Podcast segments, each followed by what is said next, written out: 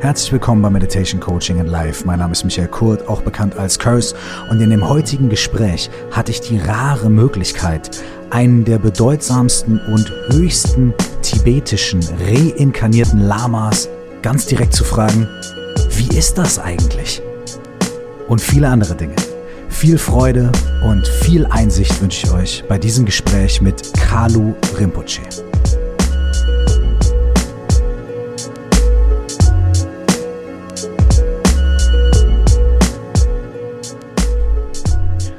Bevor wir heute einsteigen, möchte ich ein paar Worte sagen zum heutigen Podcast und zum heutigen Gesprächspartner im Podcast und zu den Hintergründen. Als allererstes natürlich Full Disclosure.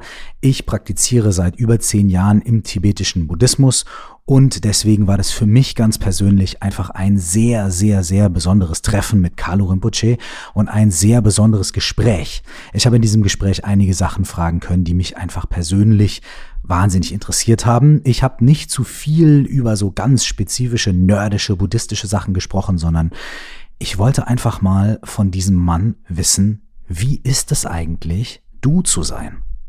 Diese Frage stellen wir gar nicht so oft, aber in dem Fall von Carlo Rinpoche war es für mich doch die naheliegendste Frage.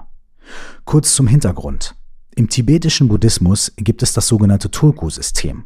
Dort werden hohe tibetische Lehrer und Lehrerinnen, hohe Lamas, nach ihrem Tod durch ein System des Wiederfindens und Wiedererkennens als Reinkarnation wiedererkannt. Das bedeutet, junge Kinder, manchmal sind die Kinder wirklich nur ein, zwei, drei Jahre alt, manchmal sind sie aber auch schon etwas älter, werden durch spezielle Prozesse, durch spezielle dafür ausgewählte Menschen als die Wiedergeburt dieses hohen Lehrers oder dieser hohen Lehrerin wiedererkannt. Deswegen ist auch der jetzige Dalai Lama der 14. Dalai Lama.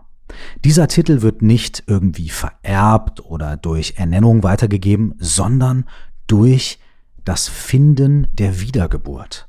So wird es also auch sein, wenn der jetzige Dalai Lama verstirbt, und wir hoffen, dass es noch Ewigkeiten dauert, bis das irgendwann mal passiert, dann wird wahrscheinlich auch der nächste Dalai Lama, der 15. Dalai Lama, als Wiedergeburt gesucht und entdeckt werden.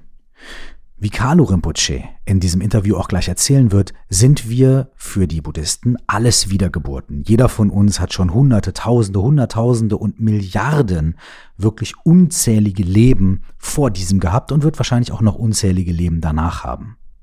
Die meisten von uns können sich aber nicht an vorherige Leben erinnern oder, selbst wenn wir es können, werden wir nicht als Reinkarnation von Person XY anerkannt. Im tibetischen Buddhismus ist es auch nur bei einigen sehr, sehr bedeutsamen, sehr hohen Lamas der Fall.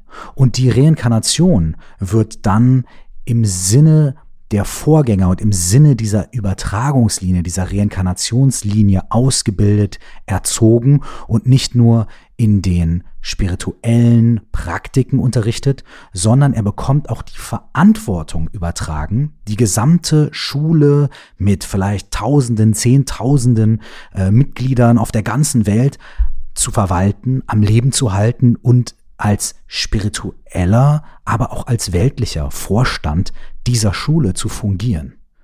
Kalu Rinpoche, der, und das muss man dazu sagen, gerade mal Anfang 30 ist, ist einer von diesen reinkarnierten Lamas. Und zwar die jetzt lebende Inkarnation des vorherigen Kalu Rinpoches. Dieser vorherige Kalu Rinpoche hat ein großes Vermächtnis hinterlassen. Er war einer der ersten Lamas, die in den 50ern und 60ern aus Tibet, aus Indien in den Westen gekommen sind, war einer der ersten Lamas, der in Amerika, in Europa Zentren für tibetischen Buddhismus aufgebaut hat, gelehrt hat, der Mönche und Nonnen ordiniert hat und der Retreats, also quasi mehrjährige spirituelle Rückzüge mit Menschen durchgeführt hat, Männern und Frauen, was zu der damaligen Zeit noch sehr ungewöhnlich war. Und er hat also über 100 Schulen und Tempel und Klöster auf der ganzen Welt etabliert. Er war nicht nur spirituell eine ganz wichtige Figur, ein enger Vertrauter des Dalai Lamas, des Karmapas und verschiedener anderer sehr hoher tibetischer Lamas, Lehrer für viele dieser Personen, sondern er war auch jemand, der in der ganzen tibetisch-buddhistischen Welt als einer der höchsten Gelehrten und einer der intensivsten Praktizierenden bekannt und anerkannt war. Mit dieser Geschichte, mit dieser Historie ist der jetzige Kalu Rinpoche quasi zur Welt gekommen. Als er anderthalb Jahre alt war, wurde er als Reinkarnation von Kalu Rinpoche erkannt und dementsprechend dann auf den Thron gesetzt, auf dem Kalu Rinpoche vorher gesessen hat und hat seitdem sein Leben verbracht in dieser Rolle, in seiner jetzigen Inkarnation. Und wie ihr in diesem Gespräch hören werdet, ist das in vielerlei Hinsicht sehr weit von dem entfernt, was wir uns romantisch vielleicht unter sowas vorstellen. Carlo Rinpoche spricht sofort in den ersten Minuten auch über die Herausforderungen dieser Situation und darüber, was das eigentlich für so einen jungen Kerl auch alles bedeuten kann. Noch kurz, um es zu sagen, aufmerksam geworden auf Carlo Rinpoche, auf seine jetzige Inkarnation, bin ich vor ungefähr acht, neun Jahren durch ein YouTube-Video, und in diesem Video steht ein junger, 20-jähriger Tibeter in äh, Daunenjacke und äh, Timberland Boots und erzählt über seine Erfahrungen, die er machen musste in diesem Klostersystem mit Intrigen, mit Gewalt und mit verschiedenen anderen Dingen, die für so einen jungen Menschen extrem herausfordernd sind. Was mich sofort beeindruckt hat, ist die Intelligenz und die Klarheit, mit der Carlo Rinpoche gesprochen hat, aber auch seine tiefe Ehrlichkeit. Ich hatte nie das Gefühl, dass er versucht, irgendjemanden anzuprangern, sondern ich hatte das Gefühl, dass er versucht, Menschen die Augen dafür zu öffnen, dass wir alle Schwierigkeiten haben und dass niemand damit alleine ist, dass es ihm oder ihr nicht gut geht, dass sie oder er herausgefordert ist und dass auch Dinge passieren, die von denen wir uns gewünscht hätten, dass sie nicht passiert wären. Und dass auch ein tibetischer Lama, ein hohes spirituelles Wesen, jemand, der in so etwas hineingeboren wird, von solchen Dingen nicht frei ist. Seitdem verfolge ich den Weg von Carlo Rinpoche ein kleines bisschen und bin wahnsinnig inspiriert und begeistert davon, wie ein so junger Mann so viel Entscheidungskraft und Weisheit und Humor und auch Resilienz in sich trägt. Ich habe Carlo Rinpoche für dieses Interview an einem lauen Spätsommernachmittag im Park in Berlin getroffen. Wir haben socially distant voneinander im Freien gesessen und haben uns sehr gut unterhalten. Ich war fasziniert und inspiriert von den Dingen, die Carlo Rinpoche erzählt hat und von der Großzügigkeit, mit der er auch seine schwierigen Erfahrungen und Herausforderungen mit mir und dadurch auch mit euch die zuhören, geteilt hat. Alle Infos zu Carlo Rinpoche und vor allem auch den Link zu seiner Facebook-Seite, wo er jeden Sonntag ein einstündiges Facebook Live macht, wo ihr alle dabei sein könnt, die habe ich euch in den Show Notes hinterlegt und ich habe versucht, vor und nach dem Gespräch Carlo Rinpoche dazu zu bewegen, unbedingt einen Podcast zu starten. Wer weiß, fingers crossed, ob das passieren wird, aber auch die Ressourcen, die jetzt zur Verfügung stehen, um von Carlo Rinpoche mehr zu erfahren, sind schon wirklich, wirklich ganz großartig. Ich wünsche euch allen jetzt viel Inspiration und viel Freude mit diesem Interview. Kommt mit mir und taucht ein in die Welt eines reinkarnierten tibetischen Lamas, der Anfang 30 ist und genauso wie du und ich im Park sitzt und über sein Leben quatscht. Viel Freude mit diesem Interview mit Carlo Rinpoche. Perfect. Okay, thank you very much again for taking the time and uh, for, for sitting here. You are mm-hmm. a reincarnated mm. um, Tibetan Buddhist teacher. Okay. You have been recognized as, as the reincarnation of mm. Carlo Rinpoche when you were just two years old. Mm-hmm. Many people in the West, right? First of all, that whole reincarnation business. Mm. It's a big, you know, mystery. People, mm. so many ideas about it floating mm. around. So I'd, I'd, like to ask you about that. But first, I would like to ask you a lot of people that I know, they're in their 20s, they're in their 30s. Okay. And they say, you know, I'm looking for my purpose in life. I'm mm. looking for my calling. Okay. If I would only know what I'm here to do, you know, I think I would be happy. Okay you were two years old okay. and somebody looked at you and said, Here's your purpose in life. Mm. How is that?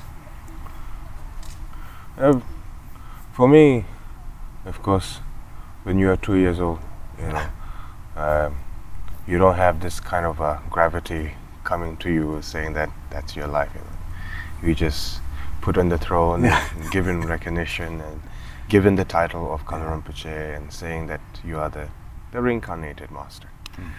But then, you know, just to be clear, that even you are reincarnated in a traditional Buddhist, um, how do I say, uh, uh, monastery or institution, whatever you call it, you still have to do a lot of training. Mm-hmm.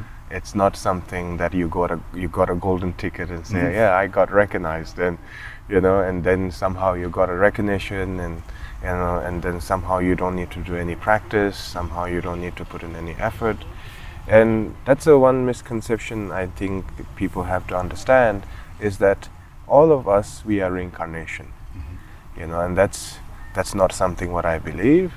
It's something what Buddha says. Mm-hmm. You know, the reincarnation has nothing to do with the hierarchy. Mm-hmm. You know, many people when they perceive the Buddhist reincarnation, they perceive it as a, how do I say, uh, like a special living being. Mm-hmm. You know, like a very something very supernatural. You know. Yeah. yeah. But uh, reincarnation, all of us we are reincarnation. You know, in general, whether you are Buddhist or non-Buddhist, it doesn't matter. You know, we are all reincarnated because you know, many children up to four years old to five years old, they do have a memory of the past. Mm. You know, and then as they as they grow older to the age, certain age, and then the new memories start to set in, and then the mm. older memories start to fade away.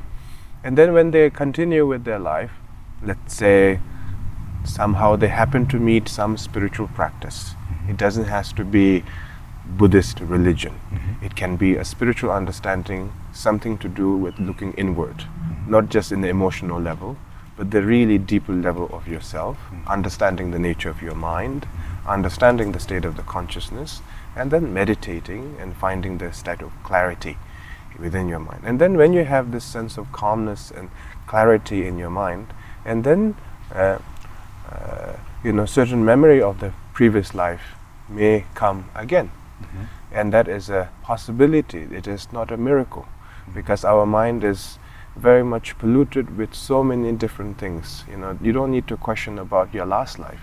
You know, you watch something very terrible movie in the cinema, and that already polluted you for at least for a week. And then again, by the second week, by the end of the month, that memory start to fade away. Mm-hmm. You know, but the pollution that we bring into our mind is enormous You know, and then we only judge on what we see you know we don't try to examine the the very source of um, the state of the ignorance the state of the reflection the state of the illusion of our own state of mind. We don't question all that. We rather jump to the conclusion what is white what is black and then we are heading on without any sense of clarity in mind. And of course if you have that kind of a mindset and then uh, uh, reincarnation explanation does not matter because there's a lack of clarity within yourself. So you have to keep in mind you don't have to go around and say I have a bad karma, good karma, so on and so forth. You know, the longer you keep your mind clear and sense of calmness and sense of clarity, and then some positive memory of the past, some negative memory of the past may come back again. But that needs a dedication, that needs a practice. But that is not the aim of being a Buddhist practitioner. Mm, sure. You know, certain memory can come, but that is not the ultimate goal. You know, so so that's one thing that people have to understand. That, and the second is that, you know, even you are recognized as the Kalu Rinpoche, you know, uh, we call that um, um, the subtle negative habit. Mm-hmm. You know, when you are born, you are surrounded by certain negative habit mm-hmm. or cloudy mind. Yeah. You know, and then you need to overcome that, but in the same time you need to do a lot of practice.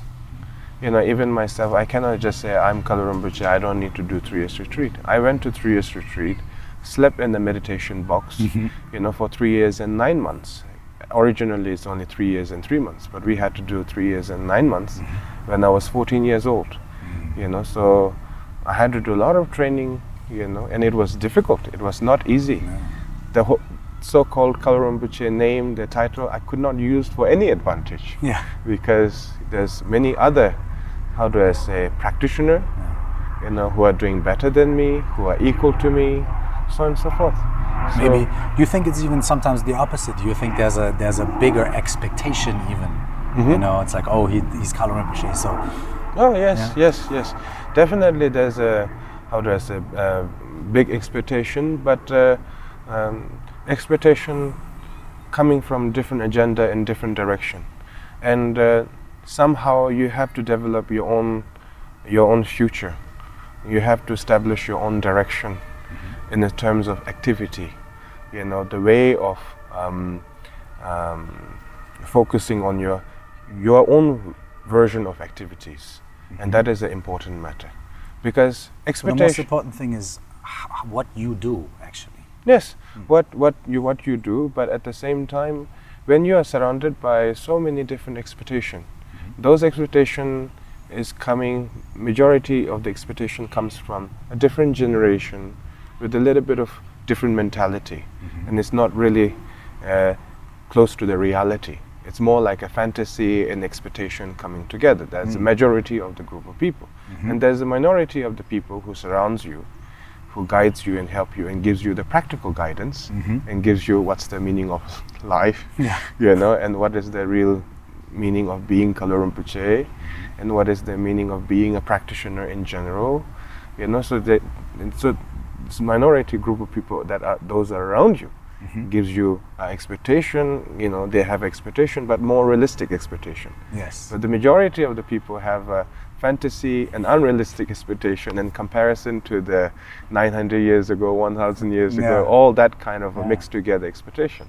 So, you know, when you have to get along with that kind of expectation, it's a, it's a challenging. Did you ever have a, a f- a moment or a phase where you where you thought, oh, this this uh, you know a thousand year lineage expectation that I, it sounds kind of it sounds kind of nice. Maybe you know, did you ever have a moment like this where where you where you yourself sort of um, uh, and I hope it's okay to ask, you know, uh, where you sort of uh, you know, I make music, right? So, so sometimes you know, it's no comparison, but you know, sometimes I'm in the in the public uh, in the public light, and there have been moments in my life where I w- where I kind of wanted to believe that that's true. You know, that this fantasy is true. This, this is like, ah, yeah, yeah, maybe I am really this special person. You mm, know, Okay. uh, I had to uh, drop out of that. You mm-hmm. know, but but have have you had situations like this, or or have you always had a very good inner circle or good guidance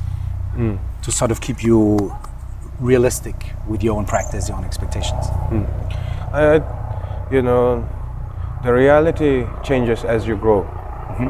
And because the, the very definition of the uh, so-called holding the organization together comes down to maintaining the Dharma centers and the monasteries and the meditation centers around the world based on your predecessors' legacy.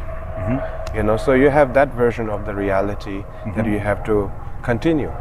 You know, but at the same time, uh, for me, it was. Um, you know, in the beginning, of course, everything is about practicing Dharma, keeping it simple. You know, I don't even have idea of going to the foreign country.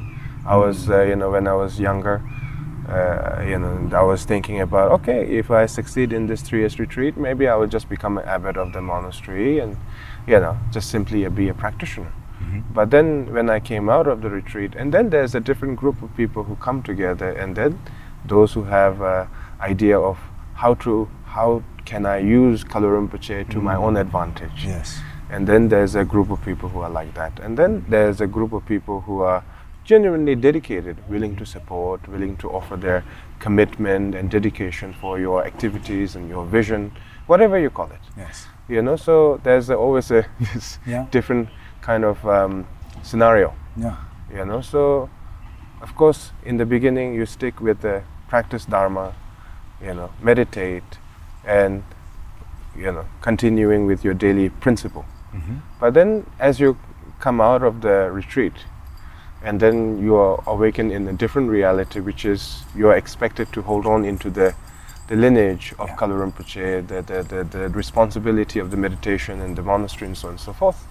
and of course it's a it's a very it's a very challenging because there's a lot of politics involved there's uh, all the financial management involved there's all the legal documents that you have to oversee there's a debt and a credit that you have to oversee which i think is something that people don't you know they don't look at that Yeah. They're like oh it's this everybody just meditates and it's all the monks and everybody's you know yeah. but there's a there's a big it's a big organizational issue yes also, yes yeah. yes you have to oversee all these things and make sure that everybody follows the rules of the all the different uh, how does it the the rules of each countries and Yes. making sure everything is clear cut and transparent you know so it was uh, quite an effort and but at the same time i never thought of myself as a hey look at me i'm Kalu Rinpoche, i'm a great master and I, I never had this bubble because every time i read the biography of uh, my predecessor i don't imagine myself to of him because you know he did retreat for 12 years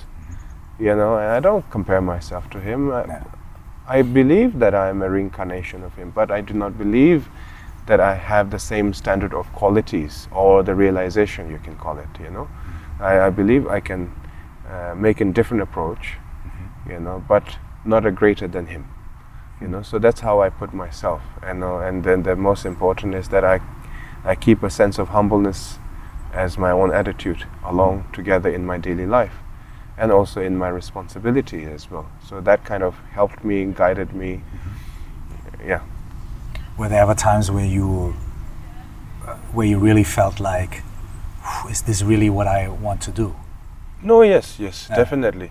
There's a lot of times that, how do I say, when you are given chance to, to the lamas of the centers, where you give them chance to bec- because they make an error. Mm-hmm. They want to, not all of them, but some of them want to use the meditation center or the temple as their own personal property, which mm-hmm. I'm against that. Mm-hmm. You know, and then there's a many times, you know, they they make a lot of excuse to themselves where they say, "Oh yeah, I'm a practitioner, but I need this one, I need that one, I need this one."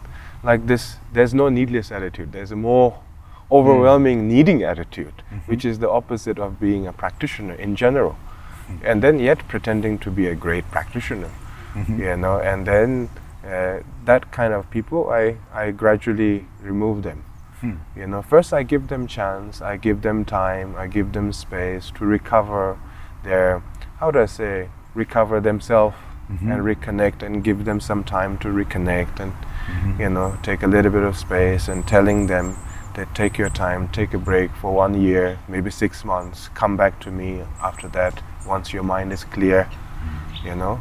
And but then still they make uh, so many decisions based on their own uh, greed and then there was the times where i say is this uh, really the life that i want to have? Because if this is the reality i want to keep on happening you know? Yeah. if this is the reality that keep on repeating again and again. But then at the same time you start to understand that you know you have this kind of a hope and then your dedication so that more and more people can go to the meditation place and go to the dharma center or the monastery to to meditate to learn about themselves. You know so you're making sure that you know that keeping the platform alive as mm-hmm. possible. You know so by seeing that it gives me the purpose you know it gives me the strength and the mm-hmm. courage you know. So otherwise you don't find any purpose for for doing all that isn't it? Mm. You know, I had this picture in my mind Mm. when you were just talking mm. about there being a difference between being put on the throne, Mm. as you said when you were two years old, put on the throne, Yeah. and actually assuming it, like actually uh, holding it. Mm-hmm. You know, like, uh, and that I think I just felt that when you talked about that because it has to do with making decisions, with assuming the role, with you know, with trying to make the best possible uh, decisions, and, and, and, and actually, um, and that again comes down to you know not what is your destiny or something, but what is mm-hmm. your action? Like, mm-hmm. like how do you actually relate to the situation you are in? Mm-hmm. You know, and and would you say that uh, even though you're you're in a new generation, mm. uh, you know, of practitioners and tulkus, would you say that your your your approach is traditional? Mm. Yeah, my approach is very much traditional. I mean, when I meet meet people in the public, I will have a ca- casual conversation. I will have open discussion, and they may l- look at me a little bit like I'm open to any criticism. You know, I will criticize everything. I make a joke and so on and so forth, which I that is my approach. You know, but when you actually have to practice, and then there's no modern way of doing it. you know, and that's something I don't understand about this so-called um, modern uh, Buddhist movement Yeah. you know, because when you practice, you need a solitary. Without a solitary, you cannot succeed in your practice, no matter what. You know, anybody who can try to give a sweet talk to you, well, that's good for their business, good for their image, because they tell you what you want to hear. You know, but in the reality, you can do a solitary retreat even in your own apartment. Know, it doesn't mean you have to go to the mountain or leave your family behind mm-hmm. or, you know, leave everything behind. You don't have to go that far. You know, but solitary retreat can be happening in the apartment, it can happen in your whatever the lifestyle you may have. So the solitary retreat is a very important matter for people because without the solitary retreat there's no sense of calmness and clarity in mind that comes by itself. Mm-hmm. There's no, you know. So when you make a solitary retreat and then the naturally how do I say the, the strength of your mind and the clarity uh, of how you judge your emotion without any arrogance and how you perceive your uh, state of the illusion improves gradually by itself you know? So so therefore you know my method when i meet people yes i give an open talk. We discuss about everything you know? I will you know i will try to uh, speak in a different language you know with a different translator and so on and so forth you know. But when it comes to practice i, I cannot there's no some kind of a shortcut i can give it to you you know. So definitely in that way i'm old school Mm-hmm. you know. But in terms of introduction you can call me a new school. You know? So, so when you talk about solitary retreat that you can do at your at your house, could you could you give an example? How one could uh, how one could incorporate something like that into their into their life? yeah. into their life i think it depends very much into your family relationship Sure. you know if you have a very how do i say mm, discomfort situation Mhm. and then of course wherever you go with your family then you're always you know a little bit of argument here and there will always occur you know there's no magical uh, solution i'm offering right now what i'm trying to say is that you know uh, once in a week like example in a friday evening you enter the retreat and then the sunday sunday morning mm-hmm. then you complete the retreat. Mm-hmm. Like an example staying in your own one small space you know minimize the so-called the gossip mm-hmm. the conversation unnecessary conversation about the righteous self-righteousness minimizing that. And then at the same time minimizing the engagement with other people just for friday to Su- and sunday morning nobody will consider you you are abnormal you know? Everybody see you on monday work Yeah. wednesday work you know you still have a family you still have a job you still have everything intact. But you have to start somewhere you know because the problem with nowadays people is that they do this uh, dharma practice a little bit like a gym routine Mm-hmm.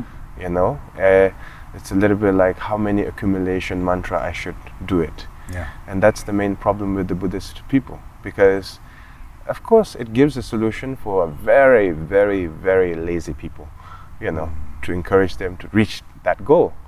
So But- you have to do 100,000 Exactly. and next. Yeah. But then the reality of the Dharma practice is beyond the numbers. It has nothing to do with how many numbers you accumulate, you know, because the reality of the practice is that first you bring a sense of calmness to yourself Yeah. you know, and bring the physical discipline first, and then bring the state of mind discipline after that, and then along with it, and then apply this short-term solitary retreat. You know, enter the retreat, enter to the retreat on the Friday evening, make a one session, and then on the Saturday make a three session, two hours each per session, and then on Sunday morning make a one session. You know, like that, and it is a possibility, and that is much more greater that has a much more greater effect comparison to the people who do this kind of a routine thing you know like oh, seven o'clock in the morning, I have to do this deity practice. Mm-hmm. Uh, and then like in this eight o'clock in the evening, I have to do this protective practice. You know, they have, they believe, first, the wrong misconception is they believe in numbers. That's the number one misconception. Second is they believe in the, the how do I say, so-called wrathful deity should be in the evening and the more pacified feature deity should be in the morning. There's no, you know, morning, evening, Mm. you know, timeline. You practice when you can, Mm-hmm. you know, but when you do it, be aware of your distraction. You know, I always say, counter your distraction, not the mantra. Mm. You know, the more you're aware of your own distraction, and then the, the quality of the practice improves by itself. You know, because if you try to follow the number, then you are trying to feed your own ego. Basically, the same thing as trying to be rich and trying to buy expensive car and showing everybody that you're rich. You don't need to do that. You know, you can be a very good person and you can be a very attractive person. You know, so the problem with majority of the people is that they change the, the direction and then they keep the same habit. They change the colors, but they Mhm. keep the Yes, same habit. Yes. And then expecting to have some kind of a happiness all of a sudden in their mind, Yeah. you know, and it's impossible. You cannot achieve or succeed in that way, you know. You keep the same habit, you know. In our ordinary life, you buy expensive car, you have a nice, very big apartment, and then you have a how do I say, uh, uh, a family and property and companies and so on and so forth, and then you like to show to other people. Building on your own, there's nothing wrong, but the problem is that when your ego is there, which is not part of the, any management skills, you know, you can be a good manager without any ego Yeah. you know but at the moment you have a you know everything established in a good way the moment your ego starts kicking, and then uh, then everything goes to dust just like that in the dharma practice if you try to feed your ego by saying i have practiced this where uh, where where other student did not have any uh, connection uh, or any opportunity to do this practice. I've done a retreat where they could not. I have received the empowerment where they did not. I have accumulated mantra to immense numbers where others have did not. And then I have made a renounce. I made a renunciation. Look at me. I'm so pure and perfect. Everybody must recognize how unique I am. That is ego. Mm. You know, that is more like justifying your own ego mm. but you are keeping in the same cycle. The meaning of the renunciation does not mean you change your clothes, you shave a hair, you move to a different location. You know, the meaning of the renunciation means, you know, you renounce the illusion of your mind. You know, and that is the true meaning of renunciation. Renunciation does not mean changing clothes or relocating yourself. Renunciation means not spinning into the same cycle the very source of the, the spinning into the same cycle comes from the illusion of our own mind. So moment you minimize that, not not like hitting with a hammer, but you know when once you minimize that habit of uh, recognizing the distraction, recognizing the illusion, and then uh, definitely gradually the sense of calmness and then the kindness attitude to others, you know, strengthen your um, mindset. You know, becomes the new normal. You're talking about minimizing. Um, sometimes it, it might appear like um, a lot of people, especially when they enter a spiritual path or when they realize something in my life is, is missing or, or I, I have to look at myself or they enter into some kind of spiritual practice um, maybe with another expectation, maybe with an expectation of having special experiences, uh, special, uh, y- you know, like uh, having more, like a more, uh, seeing more colors and, and remembering the past life and, and, and, and, and ha- having all these uh, special experiences, Yeah. you know. And here you are talking about minimizing, Yeah, minimizing the distraction yeah, and minimizing how attached you are to the illusion of your mind, which is also a great. Uh, we could, I think, speak for uh, three years about what is the illusion of mind. Okay. So you're talking about, uh, maybe not. You Yeah. tell you tell me, right? Okay, but uh, okay. but you're talking about minimizing. yeah. So do you do you think it's it's a problem that people would like to maximize and people would like to have special experiences and do more and, and sort of get the feeling of oh, I've had these experiences. Now I'm on a spiritual path. Now I'm, you know. Yeah. It, it seems like you're speaking about the opposite. Yeah, I'm speaking the opposite because uh, if you look at the Milarepa, he is the greatest master that ever lived in the Tibetan history. He have never left a monastery or organization behind. You know, the only thing he had left with him was a white cloth that he was just simply covering his body. You know, and he was praised by even the great Mahasiddhas of India. You know, as in Tibetan history, it doesn't happen all the time. You know, to be uh, respected and to be devoted from the Mahasiddhas of India. You know, so the Milarepa was a was a great enlightened being that was even praised by the uh, the great practitioners of India as well. You know, or enlightened being, whatever you call it. You know, so so I think people have to understand that as well. That's number one point. Number two is that they have this romantic view about the student-teacher relationship, and you know, oh, you know, I need to have a teacher, and uh, uh, you know, very much dependent.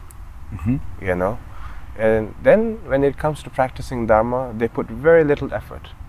When it comes to when it comes to being close to the guru and teachers, and they maximize that. The very purpose of having a teacher is to provide you the dharma but he cannot provide you the full dharma or the full his his own full experience without you putting in any effort. You know that's a little bit like uh, you know you're having a visual problem and then somebody gradually cleaning your eyes you Mhm. know. You know if somebody try to slap out of your eye and then of course it will hurt you you know. So you know so the gradual approach is needed from the teacher and the gradual approach you know from the student is needed. But the problem with the modern world is that you know eh, not just in the modern world also in the olden time is that the student have this kind of a very much a fantasy about all these magical things. You know the moment you go you know the moment you step into the the magical things experience if you are going for that i mean it's great. I mean there will be some time where you can see the vision of the future and if you are a great practitioner which i have experienced that as well. But if you circulate your mind into that there's nothing it from itself that can provide you in terms of happiness uh, or calmness or sense of solution to you you know to your state of the consciousness. You know there will be many experiences that you may achieve that you may experience here and there that we call it uh, positive sensation. If you focus on the dharma practice. In general it doesn't have to do with deity practice or which one. Just if you do shamatha vipassana practice there will be some kind of a, uh transformation in sense of a vision that you will see here and there simply because your mind is very much you know uh, solid. And not- not waving here and there like a flag you know. So then there will be always a you know foreseeing the future some vision like that some clarity like that it can occur. But the moment you grasp hmm. the moment you grasp then everything beautiful as may be you know but everything will become useless the moment you grasp. So that's therefore you're free to experience whatever you want. But the moment you grasp then you are in the cycle you know. So whatever you experience you know? Be present with that experience whatever the beautiful experience you may had you know within the journey of your practice whatever you the spiritual journey practice you may be heading into whether it's a Theravada or Mahayana or Vajrayana or simply experimenting whatever you may mm-hmm. call yourself. And the most important is whatever the positive accumulation and sensation you may ha- be having today and tomorrow. And then at the same time the most important is not having any grasp towards that. Mm-hmm. Have appreciation but do not grasp for it. And that's the most important key. The moment you grasp then you are very unhappy about what i had and what i did not. And then it, it, it becomes the gossip of your mind. Then it becomes a distraction. You know so oh, i had a very beautiful practice yesterday but today i was feeling very low and so on and so forth. You know that that is a wrong attitude you know you must continue your practice and that is the most important. The moment you have a sensation of grasping then gradually it will come to greed and gradually it come to the ego and recognition with the self-righteousness you know. So the very important matter is there, all of us we are capable of experiencing many things. But the moment we grasp we are we become incapable of you know of succeeding it so that's the most important key. So how do we not grasp? start with the solitary retreat. It's very simple. You start with the solitary retreat. First you know you you start with a needless attitude.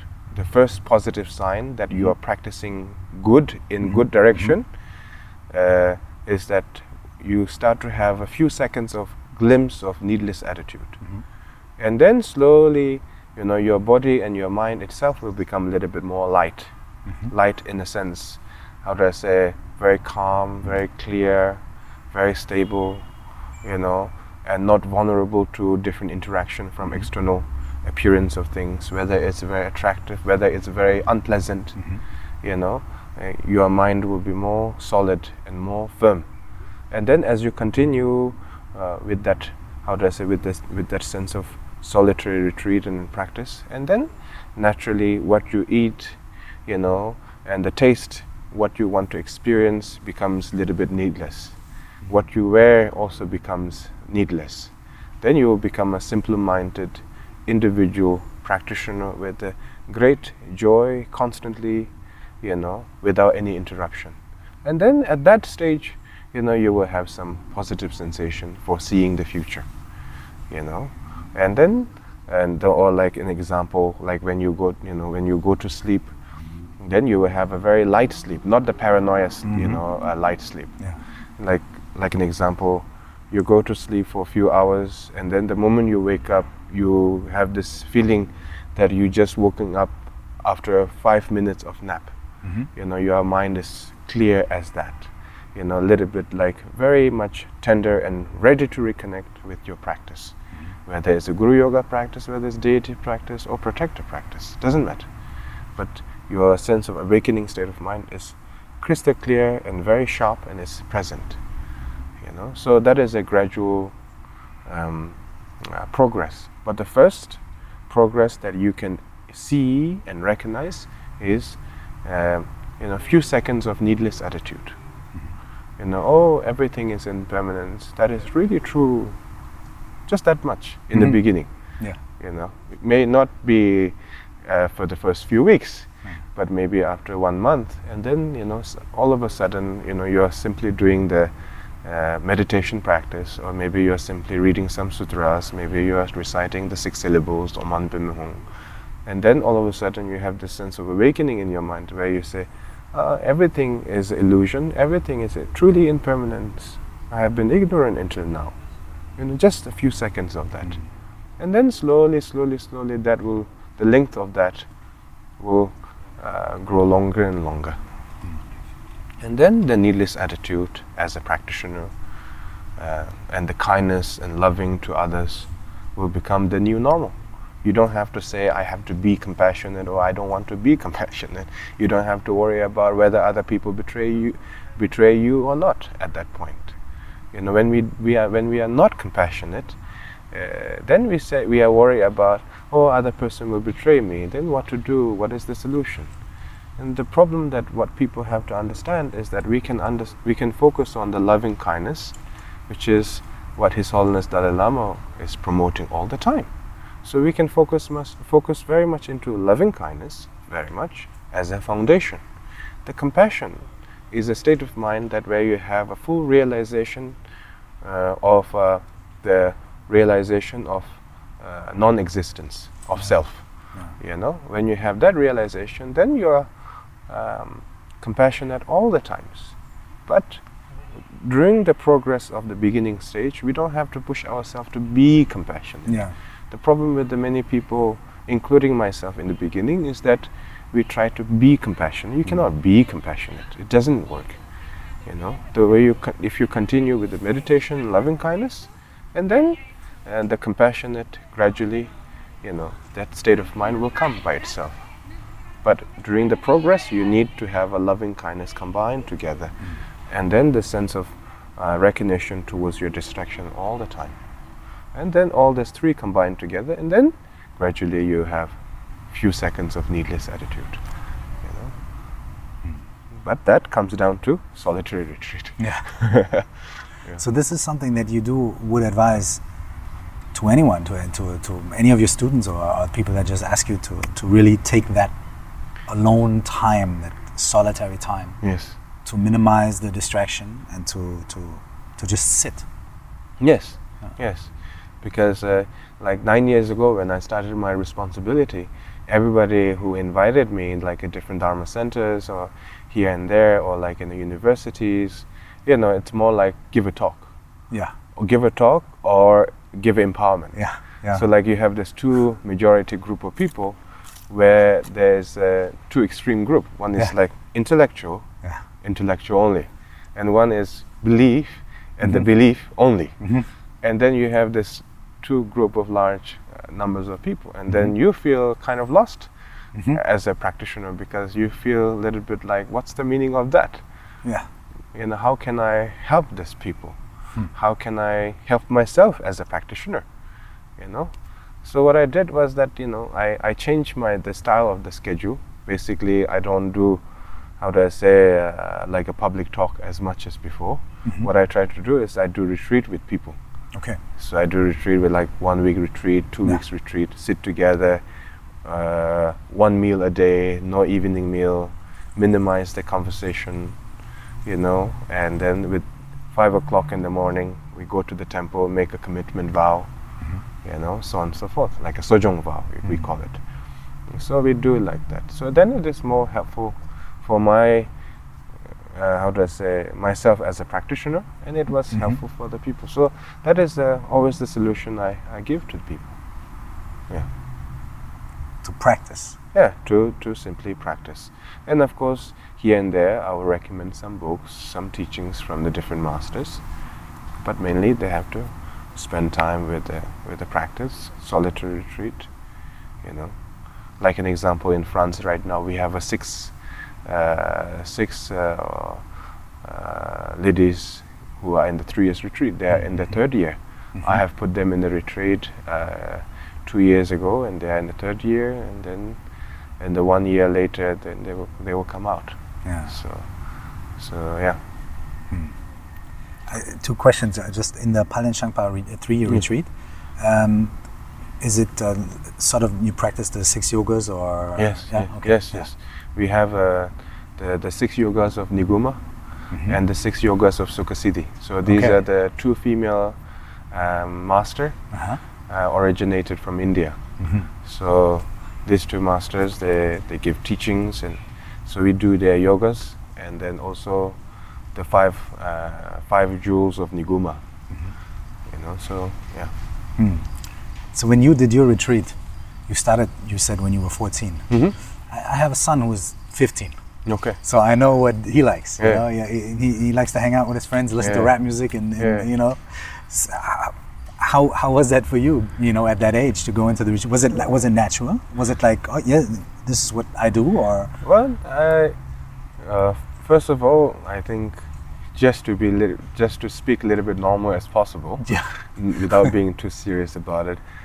Uh, when I was uh, 13 years old, you know, and then my my my teacher said to me, not the not as personal teacher, but more like lineage teacher, you know. this is uh, Tai Situ Rinpoche, or No, Bokar Rinpoche. Oh, okay, He was uh, the student of my predecessor. Mhm. So, Situ Rinpoche is also follows the recommendation of that as well. Mhm. So, um, he told me that if I want to go for three years retreat or if I want to go to university, you know, like Mhm. Tibetan university, yeah, and I said, well, I want I want to go to a university. yeah. And then he said, well, definitely you're thinking about the summer vacation and the winter vacation.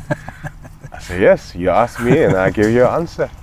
And then, uh, and then he said to me, you know, take a, take a week off, have a Mhm. holiday, think about it, come back, and then if you change your mind, I want to hear it. Mhm. So I came. I had a good holiday for one week, where other people were studying. I didn't have to, and uh, so I went back, and uh, he said to me, "So what is your decision?" And I said, I, "I'm going to university." Uh, Then he said, "No, you're not. you're going for a retreat. I said, okay, no problem. you know, you know, so, so that's what you're telling me. I said, okay. So he said, uh, I am building this house just for you to do the three years retreat of the Shangpa tradition. You know, who do you think I'm building that for? So he, he made sure everything is in place. But a uh, few months later, he passed away. You know, when I was uh, you know 13 years old. That was very sad because he was like uh, my second father figure. Yeah. You know, who really, who was beyond the religious mentality. You know, a monastic mentality, you can say it. You know, more like a, a family who's looking after you, making sure you're well, making sure you're well fed, making sure nothing is going wrong you know? So he was very much important figure you know? Mm. and uh, but then when he passed away and then there was a you know of course i had to go to three years retreat. And uh, I, I didn't know what was teenager at that time. I don't even have any idea about what is teenager yeah. You know, only after I came out of three years retreat when I was 18 years old, mm-hmm. then I discovered what is actually teenage. then I realized, oh, okay, I lost uh, three years. I lost three years of my teenager life. Okay, that's fine time to catch up. did you did you did you catch up? Yeah, I was going to ask you. I, I tried to catch up, okay. but uh, but then when I look at the actual teenagers, and then I said no, yeah. I, I, don't I don't want to go that that much. Mildly catching. Yeah, mildly. I just want to keep up with maybe one year or two. Yeah. you know, but uh, but then because you're never you're never. Uh, you know taken break from your responsibility you're yeah. constantly engaged with your responsibility sometimes you have to travel sometimes you have to teach yeah. and sometimes you're, you're um, managing with the, some legal matters of different centers around the world you know so you are never like separated and where you say oh yeah let me enjoy my life and you know you have a little bit of time here and there yeah. where you, you know, where you see something as a teenager life but then you know you're always back to that reality. If I may ask you, I read I read a, uh, at some point in time, I, believe it's maybe two years ago. I'm not sure. Okay. I, I read something, and I hope I'm remembering correctly. Mm.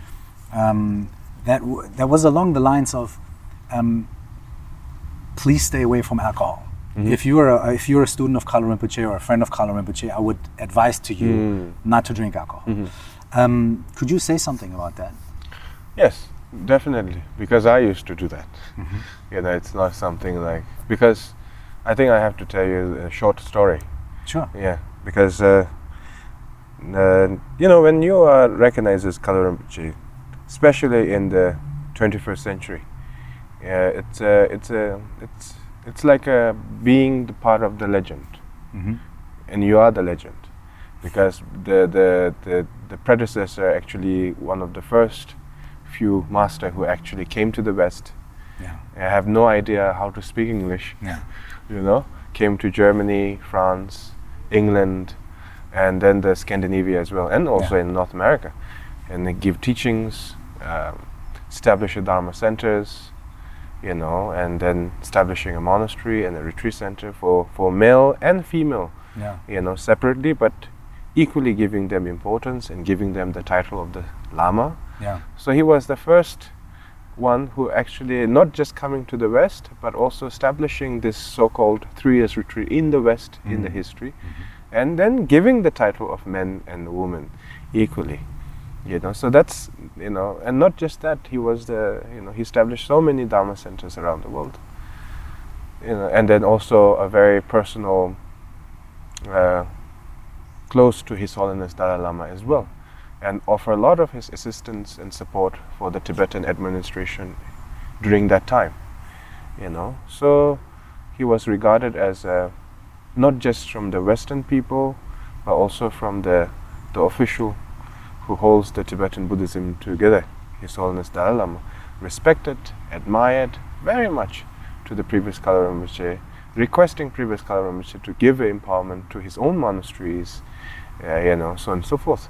So there's, um, and not just that, you know, he was uh, the, the, the, the, gave empowerment to all the regions of the Karma Kagyu mm-hmm. um, masters in the late 80s, mm-hmm. a few years before he passed away. So he have this kind of this, uh, the big image, yeah, a legend, yeah, the legendary and the legendary image, where nobody can compete or Yeah. compare to him. You know, because he was the, among the first one who actually came out of Tibet Mhm. in the how do I say in the um, late 50s and early 60s, and he already established a monastery and a retreat center in Bhutan. You know, he was the abbot of the monastery and sent by 16 Karmapa, um, you know, by the royal family of Bhutan, so on and so forth. So he had this kind of a incredible storyline. Mhm. And my late father was his nephew Mm. and uh, an attendant and a servant, whatever you call it. you know. And but then when he passed away, of course he made it very clear all the legal authorities and goes to his nephew, which is my father. Mm. And then at the same time, you know, when I was recognized as a Kalu Rinpoche, reincarnation, and so on and so forth. Of course, that time I do not see any um, um, uh, differences, you know, because you're simply having a very good time of your life because everything, everybody surrounded you, loves you, respects you, cares for you, and not just that your own father was there, you know. But then when I was seven years old, he passed away, and then when he passed away, and then everything kind of scattered, you know. There's so many different relatives, uh, you know, coming, you know, coming from different direction and different organizations. So all the Dharma centers was a little bit kind of uh, divided into different groups, and then the monastery management was split into different groups. So there was like complete chaos about who takes what. You know, it was a little bit like the the free market. Okay. you know, and it was very challenging. Yeah.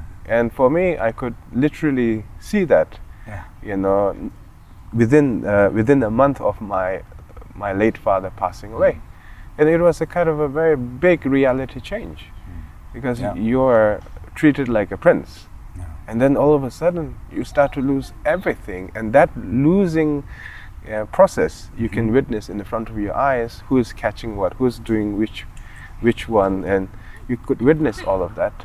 But uh, with my, as I made my commitment, I went to be, you know, with Rinpoche and I studied there.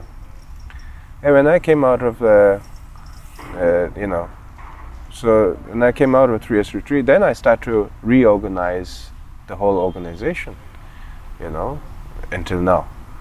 You know, so, so that's why Bokar Rinpoche was the important figure. Yeah. That's why, you know. Yeah. So, so it was a lot of a lot of struggle. You know, it was definitely not what people imagine. You know. So, what was the question? it, it, I, it was almost an answer already, but uh, we were talking about uh, alcohol. And the Ah, yeah, yeah, of, uh, yeah. alcohol. So, so when I came out of the three years retreat, as I've been telling you in 2008, you have this kind of a very beautiful bubbles, you know, religious beautiful bubble. Mhm. You know, almost like a monk attitude. You know, very simple and how it should be and should not be. Yeah. Sort of the, the, the sort of being in the effect of the retreat. Like yes, being in this state. exactly. Yeah, yeah. You know, it's a little bit like, uh, uh, you know, being in this kind of a very straightforward, Mm-hmm. very clean cut, no compromise, you know, Mm-hmm. that kind of a mindset. But then when I came out, you know, during that time of uh, within that year, so-called my, you know, my managers, and they tell to the public, how do I say, mm, Kalu Rinpoche is already 18. He can say and do whatever he wants to the public. But when it comes to my own decision, such as I want to go to see Situ Rinpoche mm-hmm.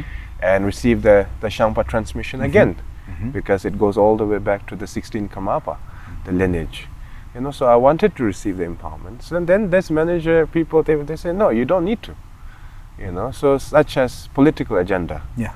you know so like oh i cannot go to see my own guru. I cannot receive my own empowerment. Or like an example when i ask for financial assistance in order to receive a grand empowerment that takes a one month you need a financial um, how do i say a strength. You can't just go and knock the door and ask for it. And uh, when i asked for my own management team and they said no they don't have any financial possibilities. So i had to how do I say, manage that all by myself when I was 18 years old. And then at that time, uh, how do I say, my own personal teacher, not the guru teacher, Yeah. I need to make that clear. Uh, my own personal teacher tried to assassinate me, you know, uh, because I appointed somebody else as a part of the manager, you know, to communicate with the different centers abroad.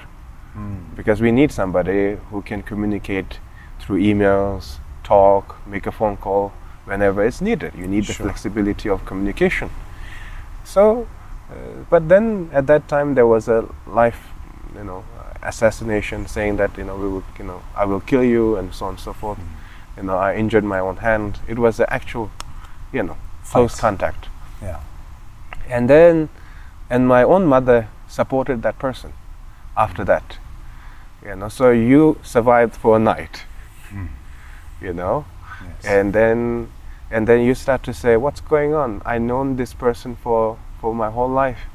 And somehow this person simply not happy with the person i appointed and then now he wanted to kill me and he did uh, try to kill me you know? And uh, and we have all the pictures and then you know uh, but then at the same time i was telling myself well this will be fine maybe soon because i'm the head of the monastery i can speak and compromise things then my mother tried to come, you know, from all the way from her hometown, because they were very good friends. And she tried to come, and then, uh, how do I say? She said, "Oh no, no, nothing is wrong. Everything is fine," you know. And then my mother supported him, and that was, that was very painful to witness that, because losing a father when you're seven years old, and then of course going into the retreat that you never had a family life, mm-hmm. you know, but you always have this how do I say, uh, you hold one of the family member close to your heart. Mm-hmm. But when you see that, you know, in a different scenario, such as like, you know, your own mother supporting the person who tried to mm-hmm. assassinate you, and then you say, okay, I think this is enough for me. And I said in the meeting very clearly, if I have to put my life on the line, and being a Kalu Rinpoche, I don't think I can carry on mm-hmm. you know because being a Kalu Rinpoche means being the being responsible of my own action being responsible for my monastery for the education for my monks which we have around 150 monks children elder and, and senior as well. That is the definition of being Kalu Rinpoche. Mm. And that seems to be wrong in your opinion i cannot even see my own guru mm-hmm. you know because you want to hold all the power and if this is the if the if the power is what you want please take it. I don't mm-hmm. want the power. I simply want to survive at this point. Mm-hmm. You know, and then they say, "Oh no, no, this is getting out of hand," and then they they resign and they left. And then that was the time where I started drinking alcohol. You know, I said, "You know what? Forget it." Yeah.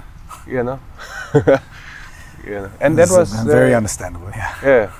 But then, as you travel to the West, you try to, you try to imagine where you think, yeah, maybe the Dharma centers are managing quite well. and then you bump into another mm, obstacle, which is, you know, you have the financial debt and you have the lamas who are misbehaving, you know, in terms of their responsibilities. And then, you, ne- not just one place, but another, because there was lack of leadership.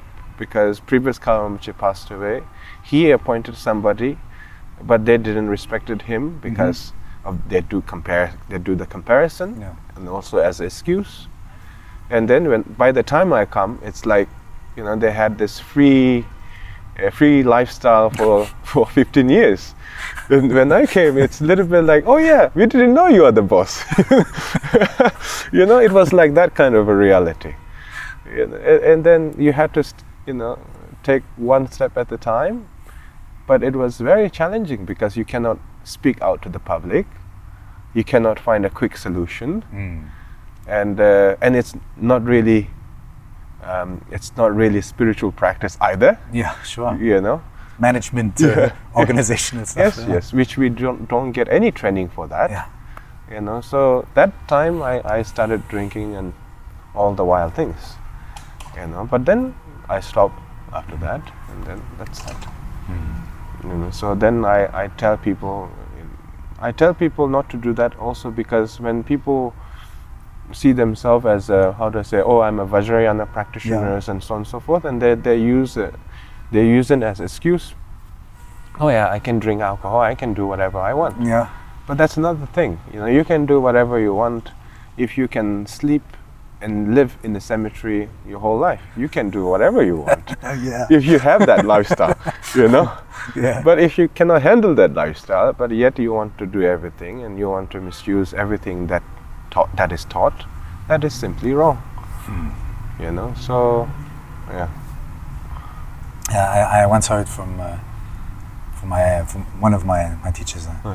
uh, he said something. He said, "Well, you're allowed to drink, but you're not allowed to get drunk. Yeah. You know, it's okay if you have one beer, but Exactly. you're not allowed to uh, Yeah. uh, sort of compromise uh, your state of mind Mhm. when you're, you know, just generally practitioner, as you just Mm. mentioned. If you don't." You don't live the, on the cemetery, Yeah. you're not the Mahasiddha yet, you know. so, exactly. yeah.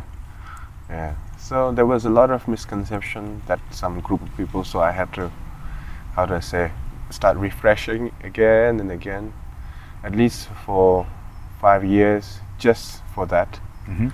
and just for re-establishing for at least for five years.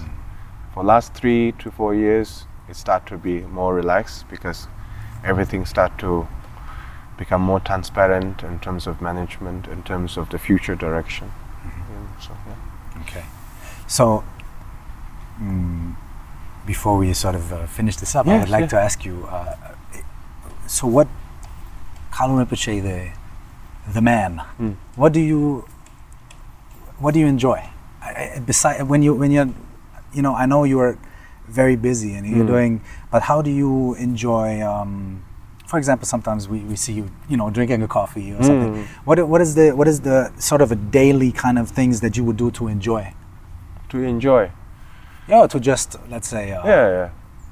No, I, I like to go to the forest Mm. where you can just be quiet. I mean, I used to do lots of cycling, hmm you know, but then that turned out to be quite expensive for maintenance, for Yeah. the wheels, for the chain, to You clean. get the correct bike and Yes, the gears and everything. Yeah. yeah, that turned out to be quite a headache for you know.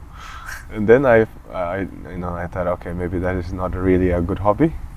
But then, you know, I start to, you know, appreciate more going to the forest, listening to some, some music. What know. kind of music do you enjoy?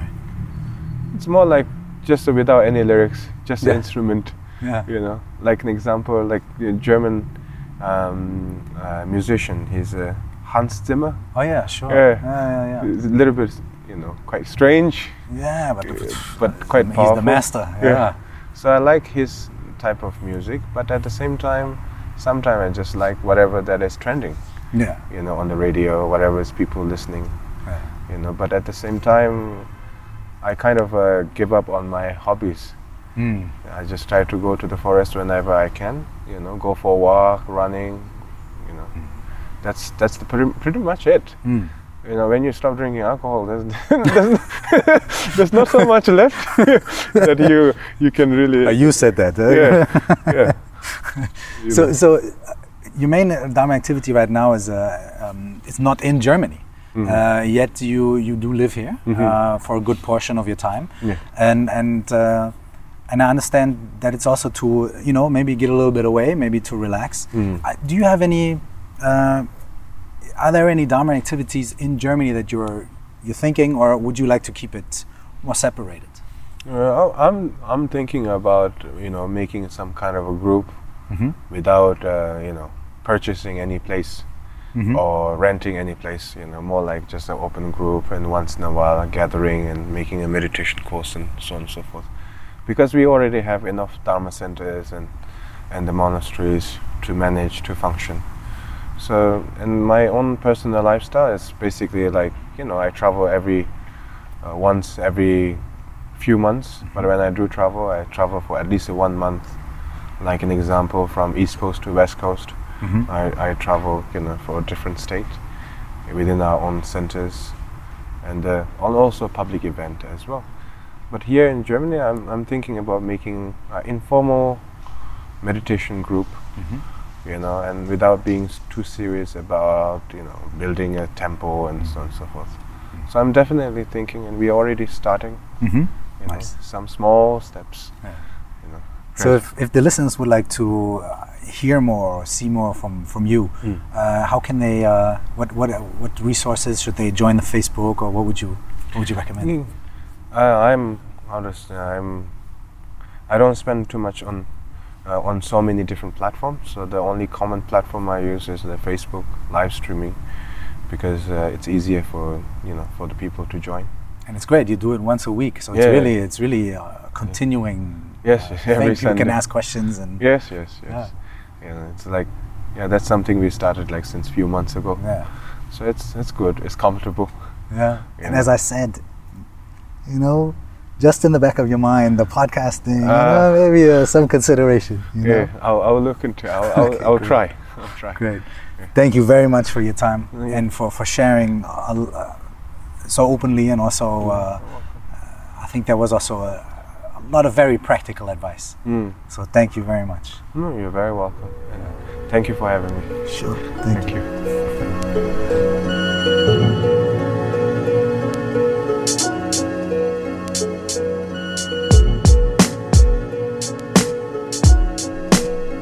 Wenn dich die Themen aus dem Podcast interessieren und du dich darüber austauschen möchtest, dann lade ich dich herzlich in unsere Facebook-Gruppe ein. Du findest sie unter Stell dir vor, du wachst auf oder unter dem Kürzel 4O plus X. Das ist viermal der Buchstabe O plus X. Stell dir vor, du wachst auf. So heißt auch mein Buch, was erhältlich ist als Hörbuch, als E-Book und als gebundenes Buch. Und wenn du mit mir persönlich Workshops machen möchtest oder an Online-Programmen zu Meditation und Coaching und Live teilnehmen möchtest, dann findest du immer die neuesten Infos auf Instagram unter dem Namen Curse Zeit, auf Facebook unter Curse Official oder auf meiner Website www.curse.de. Wenn du eine Nachricht direkt an uns schreiben willst, dann kannst du das machen an coaching at curse.de. Dankeschön und bis zum nächsten Mal.